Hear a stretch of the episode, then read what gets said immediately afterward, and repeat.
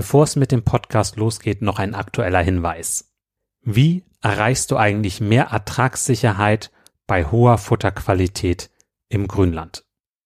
Um dieses Thema wird es gehen am 3.4.2024 im Club der alten Kühe. Und du kannst auch dabei sein mit dem Kennenlernticket. Da kannst du also ideal mal reinschnuppern, um auch den Club kennenzulernen. Und wir haben einen der besten Experten in diesem Bereich dabei, Manuel Winter. Also freu dich darauf. Ich habe auch die Podcast-Folge 151 mit ihm aufgenommen. Hör da gerne mal rein. Und wenn du noch tiefer rein möchtest, gerade im Bereich Futterkräuter werden wir einen Schwerpunkt haben, dann komm gerne mit dazu. Jetzt lasse ich kurz einmal Manuel Winter zu Wort kommen, damit du schon mal einen kleinen Vorgeschmack kriegst. Also Futterkräuter erfüllen eigentlich denselben Zweck wie Unkräuter. Somit macht es ja eigentlich Sinn, diese gezielt einzusetzen. Und anstatt dass ich jetzt irgendwo Lücken habe und da stehen meine Ampfer drinnen und die versuche dann alle einzeln irgendwie zu bekämpfen, würde es ja Sinn machen, man hat sowieso Zichore im Bestand, die das dann für mich übernimmt, ist aber eine super Futterpflanze, kann intensiv genutzt werden, hält auch Vielschnittnutzungen aus, hat eine gute Futterqualität, ist schmackhaft. Sie hat zwar einige Bitterstoffe, also die Weidetiere müssen sich ein bisschen mehr dran gewöhnen. Aber sobald die Tiere äh, gewöhnt sind, äh, stützen sie sich eigentlich auf die Zichore und erhöht somit auch die Futteraufnahme. Und viele Kräuter haben auch eine antiparasitäre Wirkung. Manuel Winter lebt einfach dieses Thema mit dem Grünland und den Futterkräutern. Es ist eine Freude, ihn erleben zu dürfen. Und du kannst per Zoom dabei sein. Ganz ohne Fahrtkosten, ohne Reisezeit, direkt abends nach dem Melken mit dazu schalten. Also komm gerne da mit zu am 3.4.2024 um 19.30 Uhr. Weitere Infos dazu und auch die Möglichkeit, das Kennenlernticket zu buchen unter kuverstand.de schrägstrich kennenlernen minus Ticket. Am besten, du schaltest kurz auf Pause und buchst direkt das Ticket. Würde mich freuen, dich dann demnächst begrüßen zu dürfen. Nun geht's auch los mit dem Podcast. Wir sind begeistert. Wir könnten es uns überhaupt nicht mehr vorstellen, Kalb alleine aufwachsen zu lassen.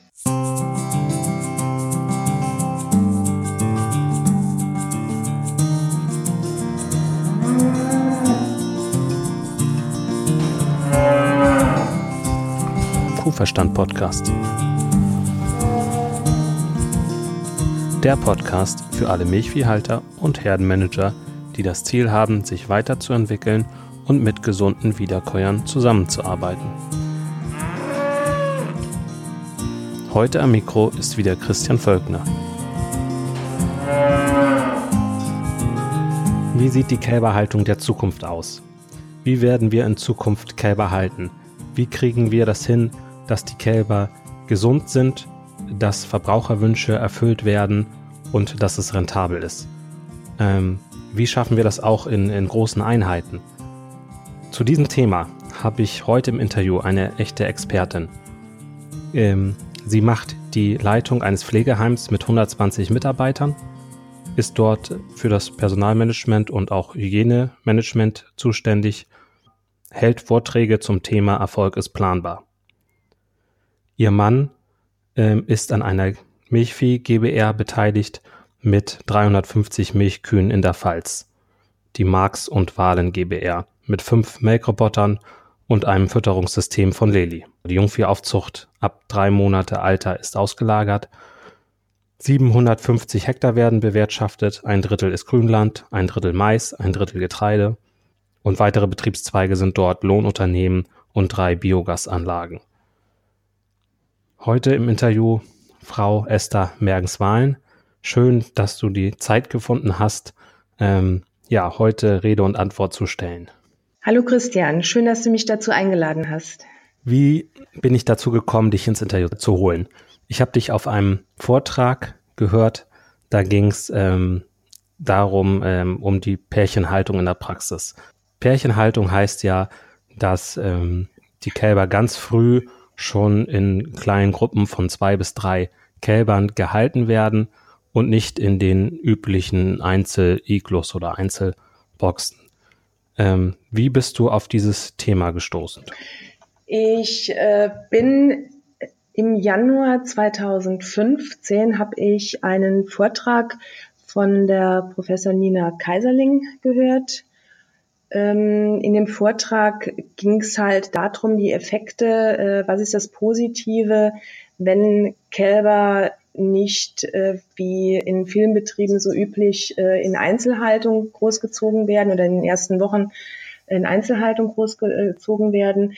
Welche positiven Dinge, Merkmale gibt's, wenn man sie direkt auch halt zusammenlegt? Insbesondere auch auf das Sozialverhalten bei, der, bei den Tieren. Ich hatte selber ja Nina Marina Kaiserlink im Interview und ähm, habe da auch mit ihr über das Thema gesprochen. Die Folge werde ich nochmal verlinken. Und ähm, wenn ich das jetzt mal auf den Punkt bringen sollte, würde ich sagen, dass äh, durch diese Kälberhaltung in Pärchen so früh, dass dadurch ähm, ja die Kälber aktiver sind und auch äh, irgendwie intelligenter sind, sogar nachher als als Kuh und ähm, dass sie auch ähm, abwehrkräftemäßig besser davor sein sollen. Das hätte ich jetzt so als Vorteil in Erinnerung. Ähm, fehlt da noch ein Vorteil? Habe ich das richtig zusammengefasst?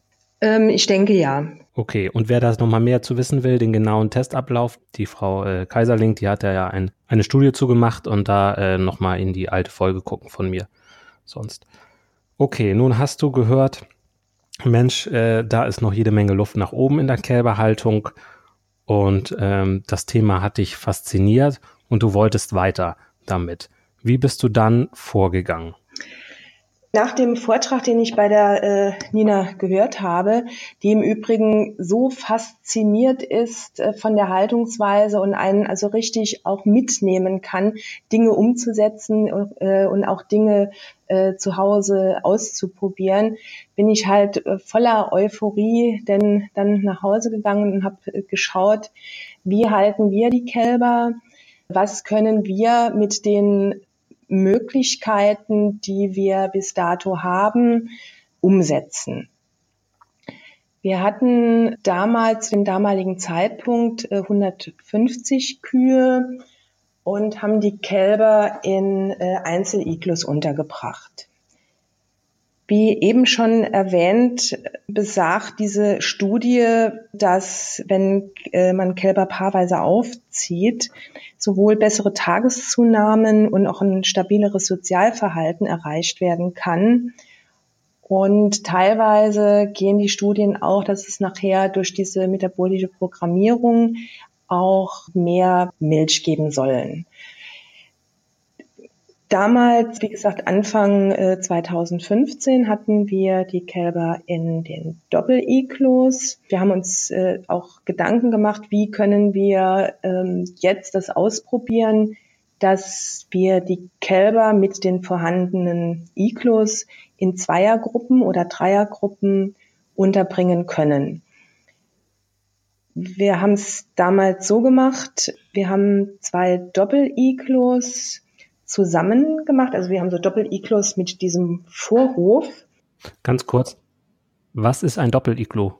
Wir haben diese Einzel-Iglos, haben wir zu einem Doppel-Iglo gemacht. Doppel-Iglo heißt für mich, wir können da zwei Kälber reinlegen.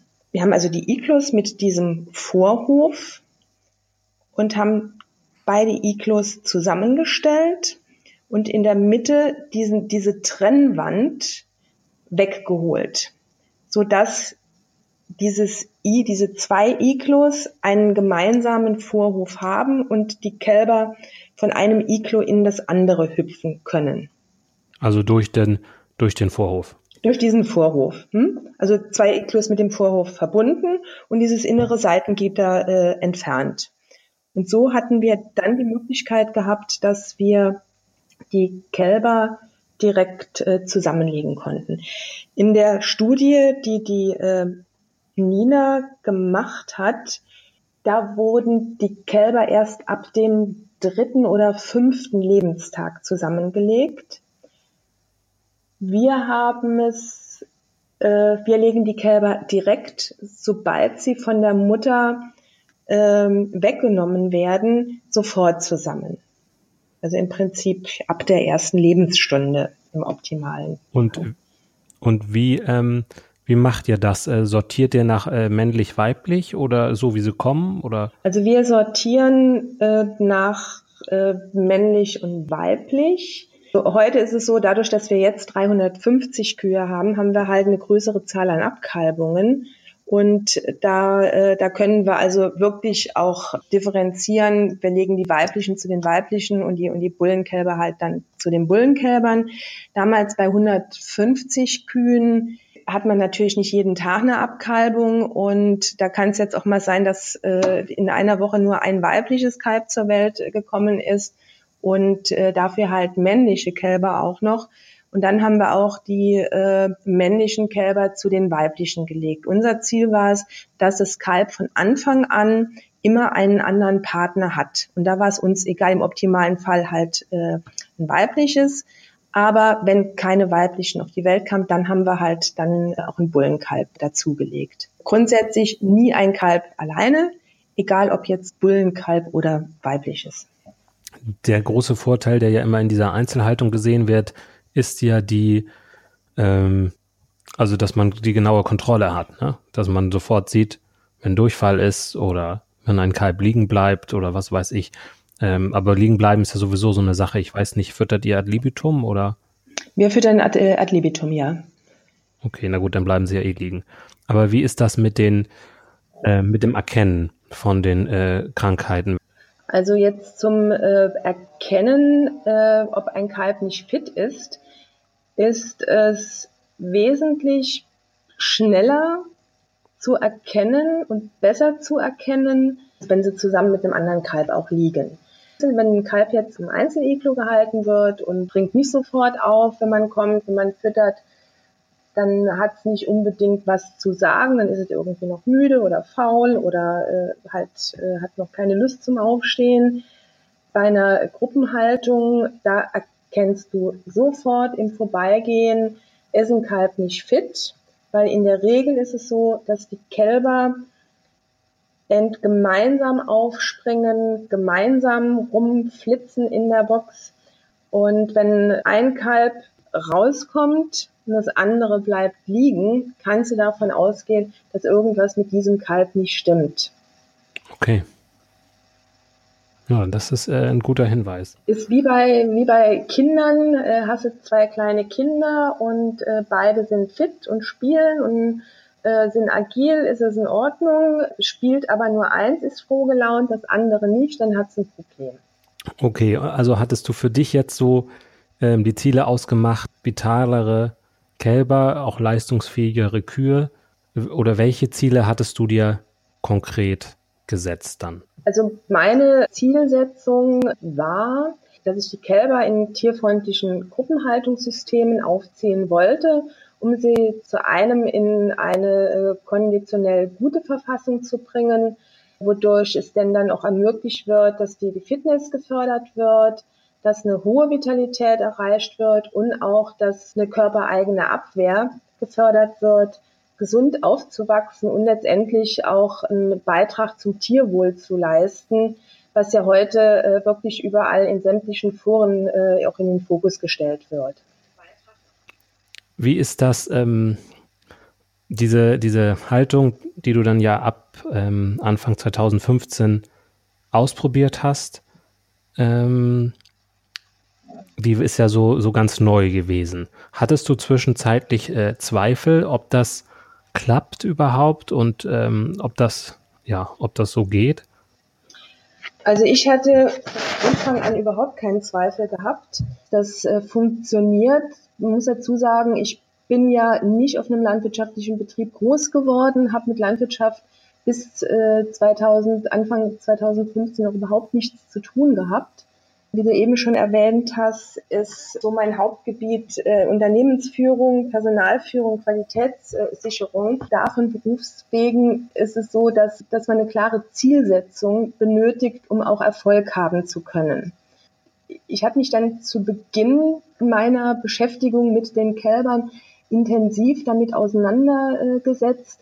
Was versteht man unter einer optimalen Kälberversorgung und welche einzelnen Ziele setze ich mir und wie kann man diese Ziele erreichen?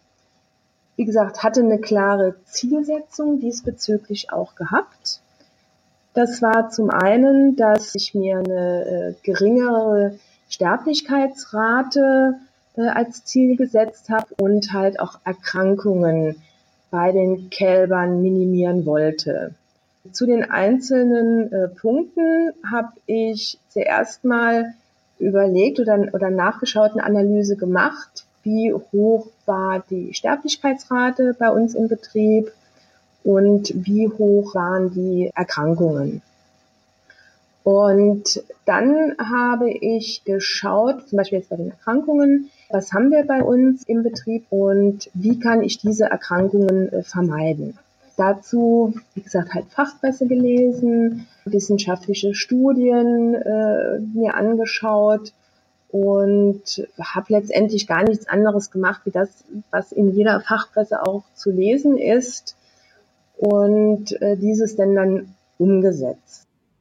Was ich so bei dir gemerkt habe, ist diese unwahrscheinliche äh, Konsequenz, die du da hast. Also im Vorgespräch hast du ja auch erzählt, dass du dir auch eine Auszeit von deinem Beruf genommen hast, um dich noch besser auf, ja, auf die Kälberhaltung äh, konzentrieren zu können und das auch möglichst optimal, ja, das neue System äh, für dich zu entwickeln, so, ne?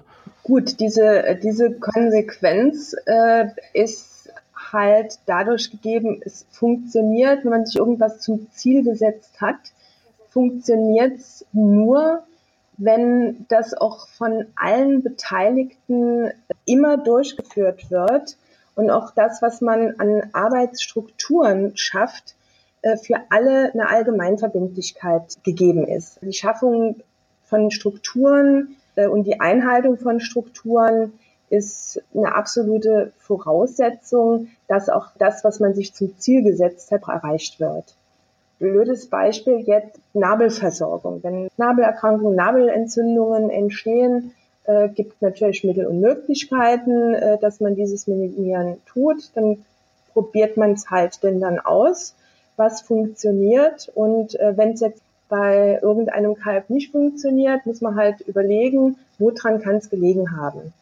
So. Lag es noch zu lange jetzt bei der Mutter, wenn zum Beispiel jetzt abends Kalb auf die Welt kommt und wird erst am nächsten Morgen denn dann äh, in die Einzelbox oder in die Gruppenhaltung gelegt und hat sich da schon infiziert.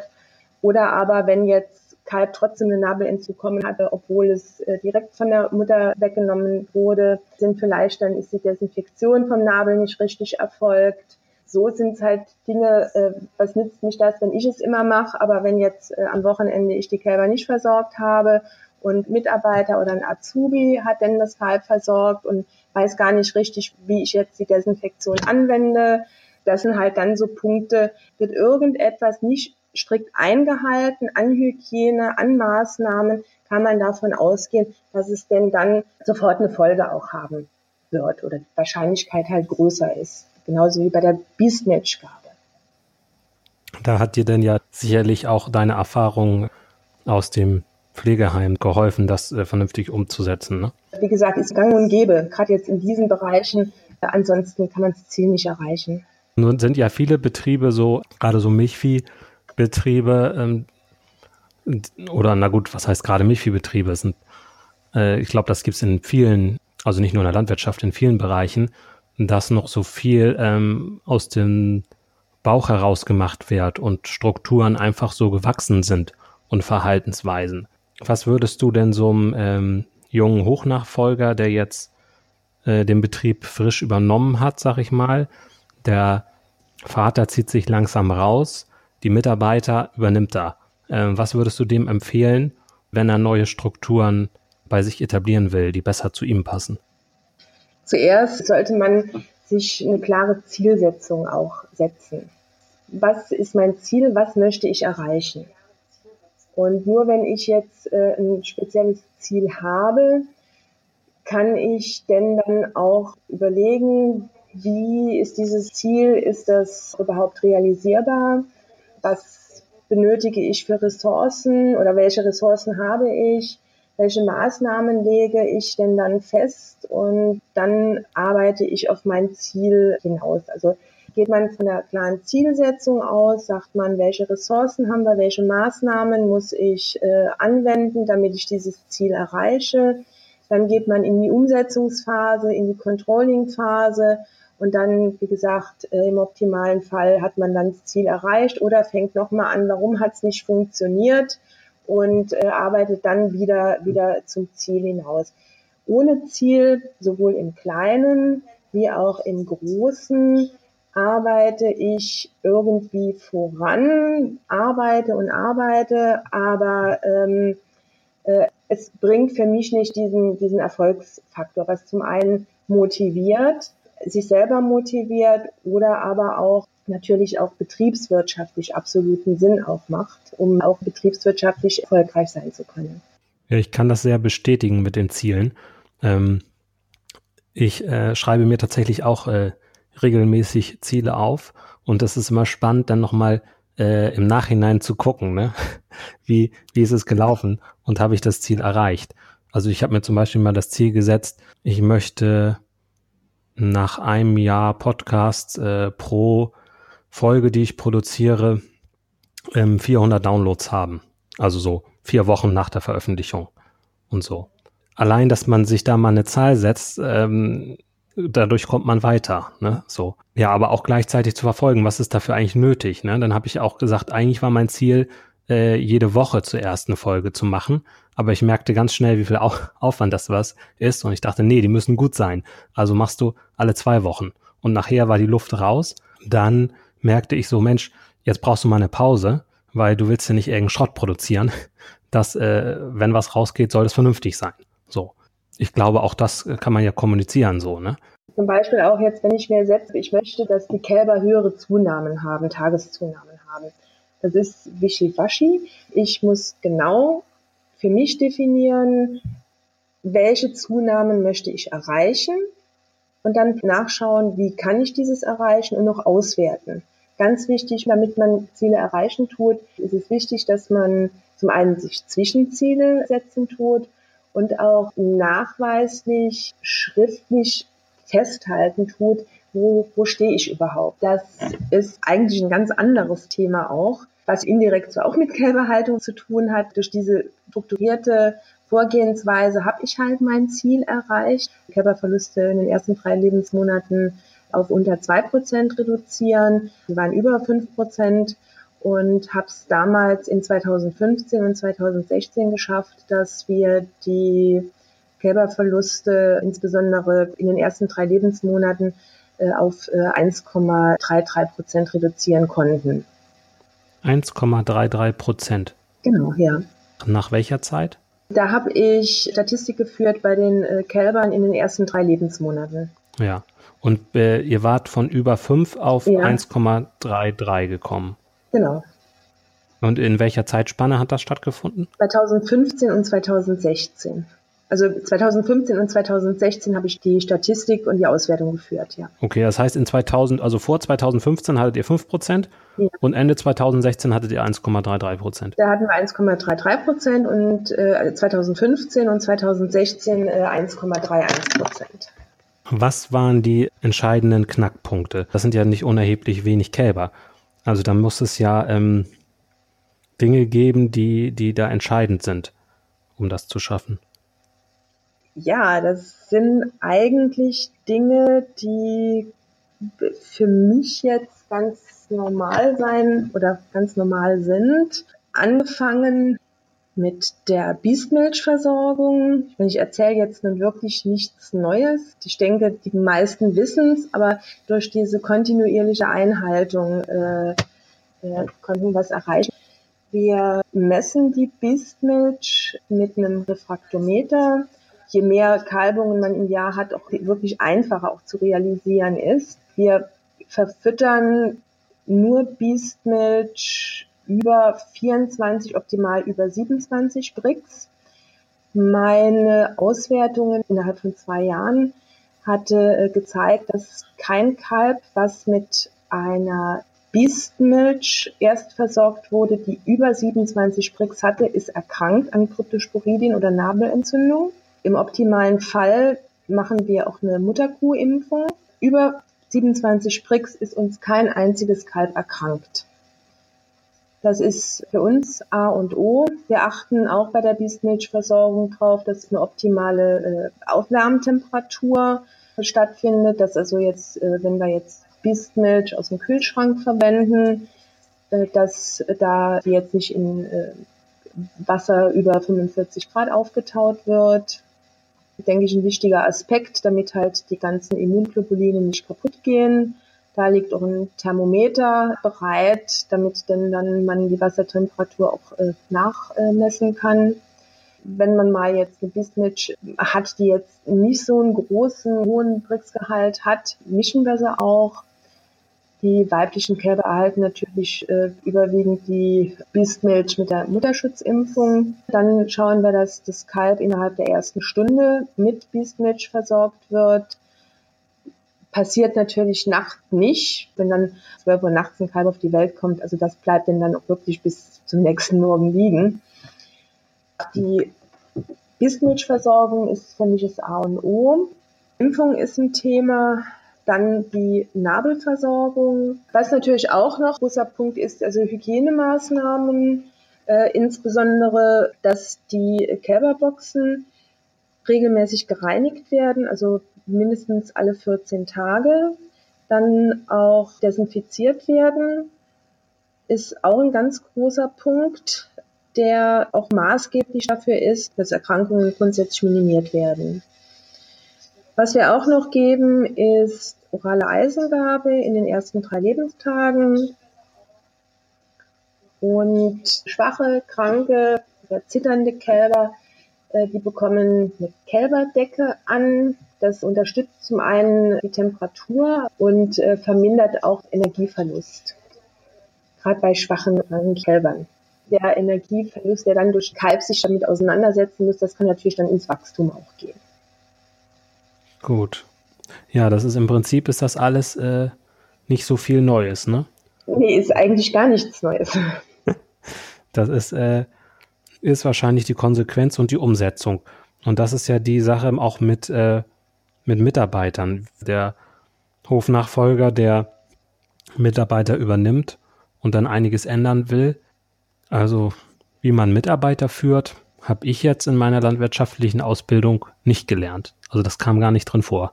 Weil ich ja die Betriebe auch unterstützen will in ihrer Entwicklung, ähm, habe ich mir gesagt, da brauche ich Kompetenzen. Deswegen habe ja ich auch diese Coaching-Ausbildung, diese zum systemischen Coach durchlaufen, weil da halt viel auch, wie Menschen ja sind und äh, wie man ähm, kommuniziert und wo oft Konflikte sind oder wie man auch äh, Konflikte vorbeugen und begegnen kann ähm, oder so. Ähm, das, das war da auch zentral in der Ausbildung und das finde ich schon, äh, finde ich teilweise auch ganz schön erschreckend, wie wenig das vorkommt in so einer landwirtschaftlichen Ausbildung, muss ich sagen. Je größer der Betrieb ist, umso besser lassen sich natürlich auch Dinge umsetzen, einfacher, strukturierter umsetzen. Das Kalb kommt auf die Welt, wird sofort in die Doppelbox gebracht. Dann wird sofort mit der Biestmilch versorgt. Wir haben ja immer welche im Kühlschrank, so dass wenn die Geburt im Gang ist, wir schon es erwärmen können. Sofort bekommt Kalb, äh, wird Nabel versorgt, dann bekommt es die Eisengabe.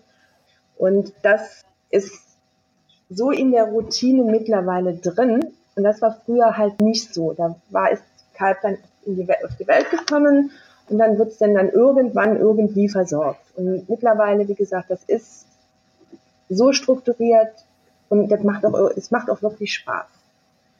Was du jetzt eben angesprochen hattest mit Mitarbeiteroptimierung, das war natürlich damals auch bei mir ein Punkt, wie kriege ich jetzt alle dazu, dass es Kalb auch wie gesagt, relativ schnell versorgt wird. Mein Ziel war es ja, eine optimale Kälberversorgung, Sterblichkeitsrate und Krankheitsrate runterzusetzen. Aber wie kriege ich jetzt jeden im Betrieb dazu, dass es auch so sein Ziel ist? Je länger man mit dem Erstmelken wartet, umso schlechter wird die Biestmilch vom Brixgehalt her.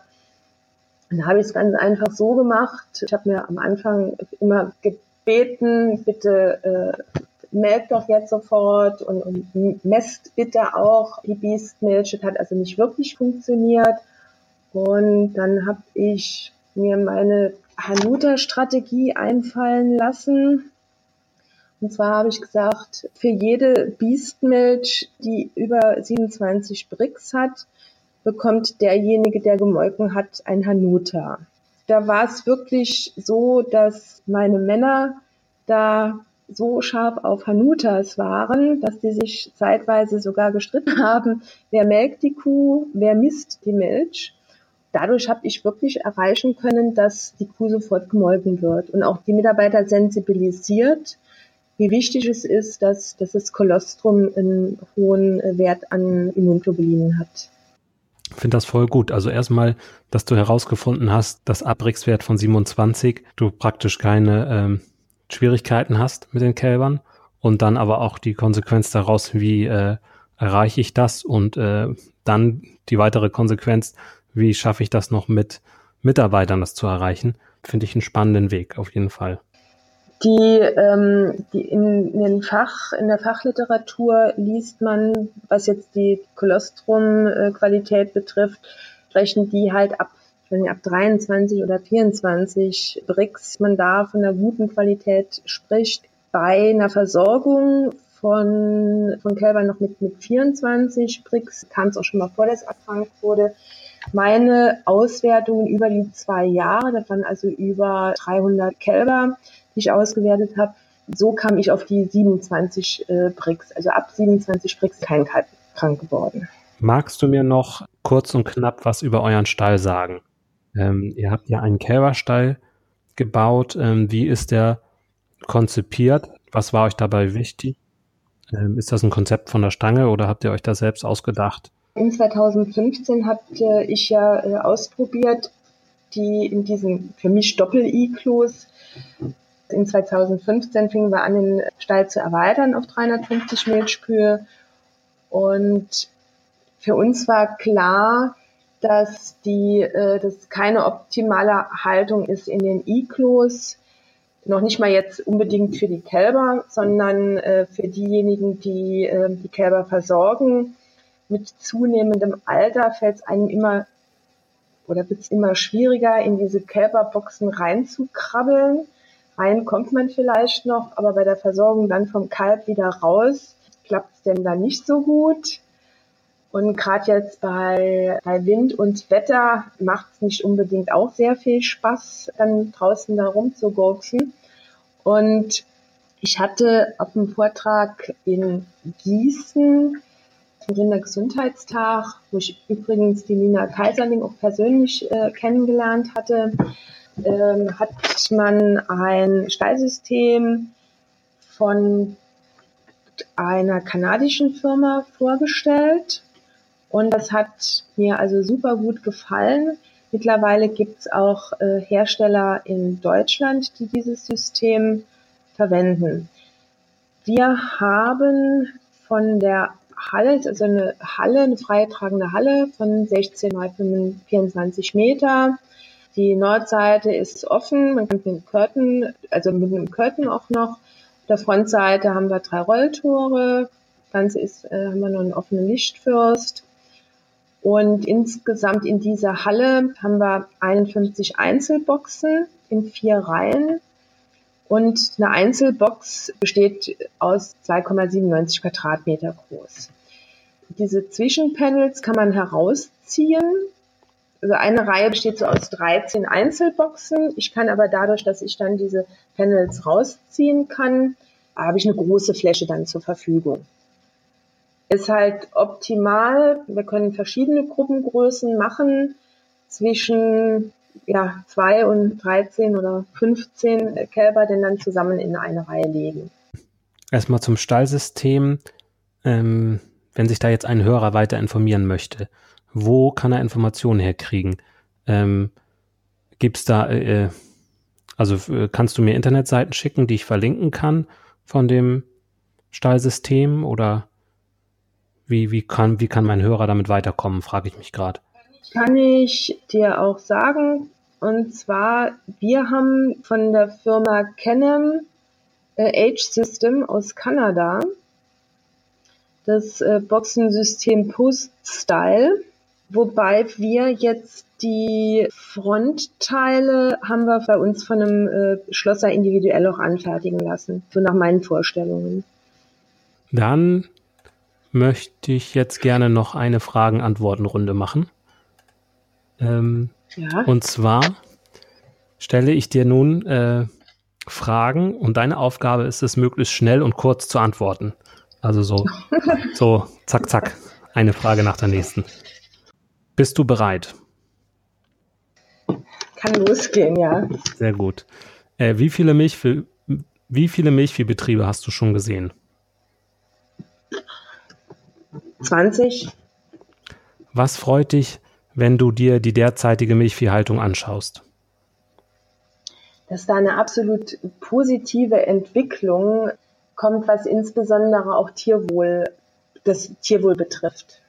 Dass es eine Sensibilisierung auch dafür mittlerweile gibt. Gibt es etwas, was dich ärgert oder verwundert? Mich verwundert, dass gerade jetzt bei der Kälberhaltung viele Dinge, die eigentlich äh, meines Erachtens mittlerweile normal sein sollten, doch nicht angewendet werden. Bistnitch-Versorgung, Nabelversorgung etc. Welches Werkzeug welcher Service hat für dich persönlich einen hohen Mehrwert? Die Frage verstehe ich jetzt in diesem Zusammenhang nicht. Das ist einfach so äh, eine Frage an dich. Äh, welches Werkzeug, welches, welcher Service hat für dich einen persönlichen Mehrwert? Ich hatte mal einen da, der ähm, hat sich sehr mit dem Boden beschäftigt und für den war das der Spaten. Also das Werkzeug ist für mich die Zielsetzung. Äh, Zielsetzung als Managementwerkzeug sozusagen. Ja, ja, ja, ja. Kommen wir zur nächsten Frage. Das ist auch schon die letzte und sicherlich die verrückteste. Stell dir vor, du wachst morgen in einer identischen Welt auf, wie in diese hier. Du hast alle deine Erfahrungen und all dein Wissen, jedoch keine Kontakte. Du stellst fest, dass du Chef eines familiären Milchviehbetriebes in Niedersachsen bist. Der Betrieb ist durchschnittlich und alles läuft so vor sich hin. Du bekommst von mir 5000 Euro, um den Betrieb nach vorne zu bringen. Was würdest du in der ersten Woche mit diesem Geld machen? Also 5000 Euro für einen Betrieb in Schuss zu bringen, ist Peanuts, ist lächerlich. Aber was würde ich mit 5000 Euro machen? Äh, ich würde, ich weiß gar nicht, ob ich, die, ob ich diese 5000 Euro benötigen würde, äh, für mich ist klar, ich würde gucken, welcher Stand hat diesen, dieser Betrieb, wie sieht die betriebswirtschaftliche Situation aus, wie sieht die personelle Situation aus, was möchte ich erreichen, wie ist meine, äh, meine Vorstellung von diesem Betrieb in optimal in fünf Jahren, wo will ich in fünf Jahren stehen und würde dann eine klare Zielsetzung machen, wird das Ganze auch visualisieren und schauen Step by Step, wie kann ich mein Ziel erreichen. Das freut mich ja sehr, diese Antwort, muss ich sagen, dass du sagst, dass ähm, das Wichtigste eigentlich man gar nicht für Geld kaufen kann, sondern eher für Zeit und Gehirnschmalz. Und ähm, da, äh, wer da in dem Fall weiter möchte, auch in Sachen Zielsetzung und so, kann mich gerne mal anschreiben, auch an, äh, also einfach eine E-Mail an christian.kuverstand.de, denn ähm, ich habe da so viel gelernt, auch in Sachen ähm, Zielsetzung machen und ähm, ja, wie man da rangeht und wie man Hürden überwindet, Hürden ausfindig macht. Ähm, deswegen, äh, da will ich gerne unterstützen. Und ähm, ja, da könnt ihr mich einfach mal anschreiben und da äh, kommuniziere ich dann auch klar, ähm, bis wie weit das umsonst ist und oder was heißt umsonst, um äh, bis wie weit das kostenfrei ist und ab wann ich dann auch Geld verlangen muss. Genau. Super. Das äh, dazu. Hast du jetzt noch irgendwas, was du unbedingt loswerden möchtest, was die Hörer noch wissen sollten? Ähm, ich denke, was, was so ein Thema ist, überhaupt die Erfahrungen, die ich jetzt mit der Gruppenhaltung ab dem ersten Lebenstag habe. was für Vorteile es gibt und welche Nachteile es auch gibt. Und die gibt es ganz sicherlich auch. Also in den äh, drei Jahren, äh, in denen ich mich da intensiv mit dieser Kälberhaltung befasst habe und auch da meine Statistiken und Auswertungen äh, geführt habe, muss ich sagen, also Vorteile definitiv ist, die Kälber lernen schneller voneinander das Trinken. Wir legen heute auch Kälber, äh, wenn jetzt, wenn wir jetzt mal eine Gruppe haben, wo jetzt mal ein Kalb nicht wirklich so gerne trinkt oder zwei Kälber auch haben, die nicht gerne trinken von Anfang an, die werden denn dann in eine Gruppe reingesetzt, die, wo die Kälber viel und gerne trinken und zu 90 Prozent klappt das denn dann auch, dass dann auch so ein trinkfaules Kalb sich dieser Gruppe anschließt und äh, wirklich anfängt zu trinken. Das ist ein absoluter Vorteil. Die Kälber lernen sich durchzusetzen in der Gruppe, was denke ich nachher am Futtertisch auch eine maßgebliche Rolle spielt. Die Zeiteffizienz bei Hilfestellungen in den ersten Lebenstagen beim Füttern ist äh, auch ein Vorteil. Wenn ich jetzt zwei Kälber in den ersten Lebenstagen habe und musste denn dann zum Nuckeleimer denn dann Hilfestellungen leisten, äh, jeder kennt's, Kalb geht zum Nuckeleimer, äh, trinkt drei, drei, vier Schluck, geht dann wieder weg, dann muss man es wieder ansetzen. Wenn ich jetzt nur ein Kalb habe, dann muss ich die ganze Zeit bei dem Kalb stehen bleiben. Wenn ich zwei in der Box habe, kann ich jetzt äh, parallel da jedem da so ein bisschen Hilfestellungen geben. Aber in der Regel klappt es auch so, dass die Kälber sich das äh, Trinken dann voneinander abschauen. Es ist nachweislich ab dem ersten Lebenstag eine wesentlich höhere Vitalität bei den Kälbern zu sehen. Die haben eine gute Fitness und noch eine gute Kondition. Die Kälber sind, wenn sie denn dann mal erkrankt sind, wesentlich schneller wieder fit, wie wenn sie alleine liegen. Es macht für jeden, der mit den Kälbern arbeitet, äh, schafft eine Zufriedenheit und macht einfach auch Spaß, den Kälbern zuzuschauen. Allerdings Nachteil ist, man muss eine intensive Tierbeobachtung muss da sein. Die muss aber letztendlich auch in Einzelhaltung da sein.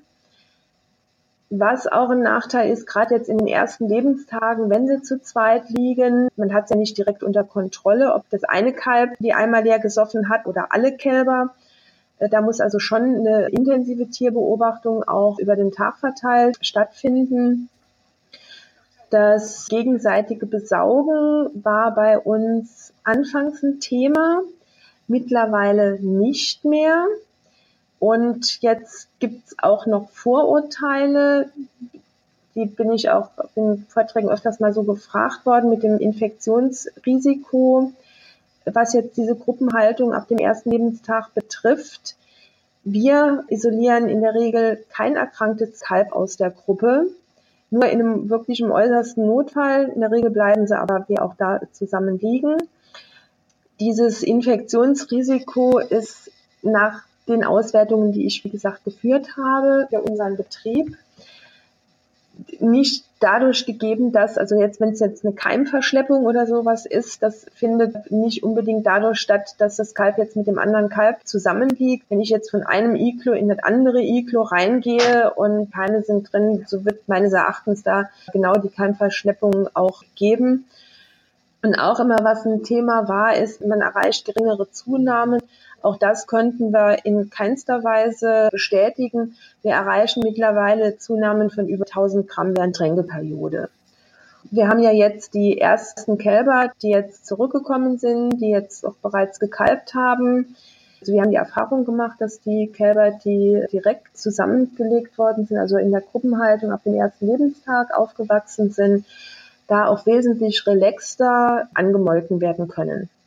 Wirklich, dass die auch ausgeglichener sind, nicht so ängstlich sind. Wir sind begeistert. Wir könnten es uns überhaupt nicht mehr vorstellen, Kalb alleine aufwachsen zu lassen.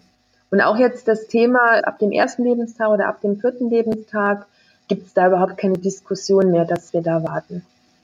Dann habt ihr ja da echt äh, Kälberverstand. Das ist das Schöne, was ich auch mit diesem Kuhverstand-Projekt ja nach vorne treiben will. Ne? Ich habe das auch entdeckt, dass wenn man sich aufs Tier einlässt und versucht, es zu verstehen und sich dementsprechend verhält, so dass es eigentlich ähm, der Natur des Tieres mehr entspricht, mh, hm, dass man dann auch mehr zurückkriegt. Und es ist ja auch noch das, was der Verbraucher will. Also wir haben dann eine Win-Win-Win-Situation. Das Tier hat es besser, der Milchviehhalter hat es besser, auch finanziell, und der Verbraucher hat auch noch seine Verbraucherwünsche berücksichtigt. In einem gewissen Rahmen natürlich, ne?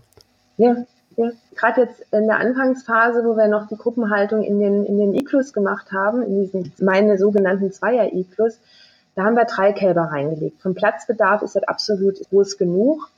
Und die Beobachtung war immer da, die Kälber liegen zu dritt in einem Iglo und das andere Iglo bleibt leer. Und das ist für mich auch der Beweis, dass die suchen diese Sozialkontakte und für die ist es wichtig, zusammenzulegen. Und auch da kann ich auch empfehlen, wenn jemand Iglos hat, dieses auszuprobieren. Nicht jeder kann sich eine Halle bauen und dieses neue System da aufstellen, sondern legt ruhig drei Kälber in so ein Doppel-Iglo rein. Ihr werdet auch sehen, dass die Tierbeobachtung da relativ einfach ist. Wenn ein Kalb in einem Iglo alleine liegt, sollte man wirklich mal gucken, ist der Nabel entzündet oder mal Fieber messen, weil wenn die Kälber fit sind, liegen sie definitiv zu dritt lieber aufeinander in einem Iglo, als alleine. Okay, cool. Ja, dann möchte ich dir danken für die Zeit, die du dir genommen hast, ähm, für die Pionierarbeit, die du geleistet hast, für die Bereitschaft auch davon zu erzählen, ja, das weiter zu verbreiten und dafür zu werben. Vielen Dank dafür und ich hoffe, ja, dass die ein oder andere hilfreiche Information für dich als Hörer dabei war und würde mich gerne auch freuen über eine Rückmeldung, wo hast du noch Fragen? Ja, was war gut an dem Interview? Was, ähm, was kann noch besser werden? Hast du eine Anregung zu einer Podcast-Folge? Ist bei dir ein besonderes Thema gerade oben auf? Dann immer her damit mit einer E-Mail an christian.kuverstand.de oder einfach übers Kontaktformular. Ja, dann vielen Dank und äh, alles Gute dir mit den Kälbern und auch mit dem Pflegeheim viel Spaß bei der Arbeit und bei dem, was du dir alles vornimmst, bei all deinen Zielen und bei dem Umsetzen. Vielen Dank. Dann, danke dir, Christian, für die Einladung. Ich würde mich freuen, wenn der ein oder andere wirklich mal dieses ausprobieren würde. Das würde mich auch freuen. Und dann auch gerne zurückmelden, weil die schönsten Rückmeldungen sind immer, ey, Christian, das hat mir was gebracht, die und die Folge, da, da war was für mich bei. Ähm, hatte ich jetzt schon ein paar Mal und ähm, wenn ich solche Rückmeldungen bekomme, dann denke ich immer, ja, es lohnt sich, da was zu machen. Und ähm, ich bleib dran und ähm, möchte für euch das Beste aus der Milchviehhaltung zusammentragen. Gut, dann vielen Dank fürs Zuhören und sei auch das nächste Mal mit dabei äh, auf www.kuhverstand.de. Viel Spaß mit deinen Kühen und genieß das Leben, dein Christian Völkner. Wenn du mehr Kuhverstand möchtest, hast du folgende sechs Möglichkeiten. Erstens, gehe mit dem Handy auf kuhverstand.de und scrolle dann ganz nach unten. Dort findest du den Abonnieren-Button, um Kuhverstand auch offline mit dem Smartphone hören zu können. Zweitens, abonniere meinen Newsletter. Du bekommst interessante Infos und wirst immer informiert, wenn eine neue Folge online ist. Zudem erhältst du Infos über spontane Termine und Hörertreffen. Geh dazu auf kuverstand.de slash newsletter. Drittens, komme in unsere Facebook-Gruppe Erfolgreich mit Milchkühen und profitiere von den Erfahrungen deiner Berufskollegen. Viertens, abonniere Kuhverstand auch auf YouTube. Fünftens, auf Instagram kannst du meinen Alltag als online-affiner Kuhversteher verfolgen. Sechstens, schicke mir eine E-Mail mit deinen Fragen, Anregungen und Kommentaren gerne an Christian kuverstand.de. Ich antworte auf jede vernünftige E-Mail persönlich.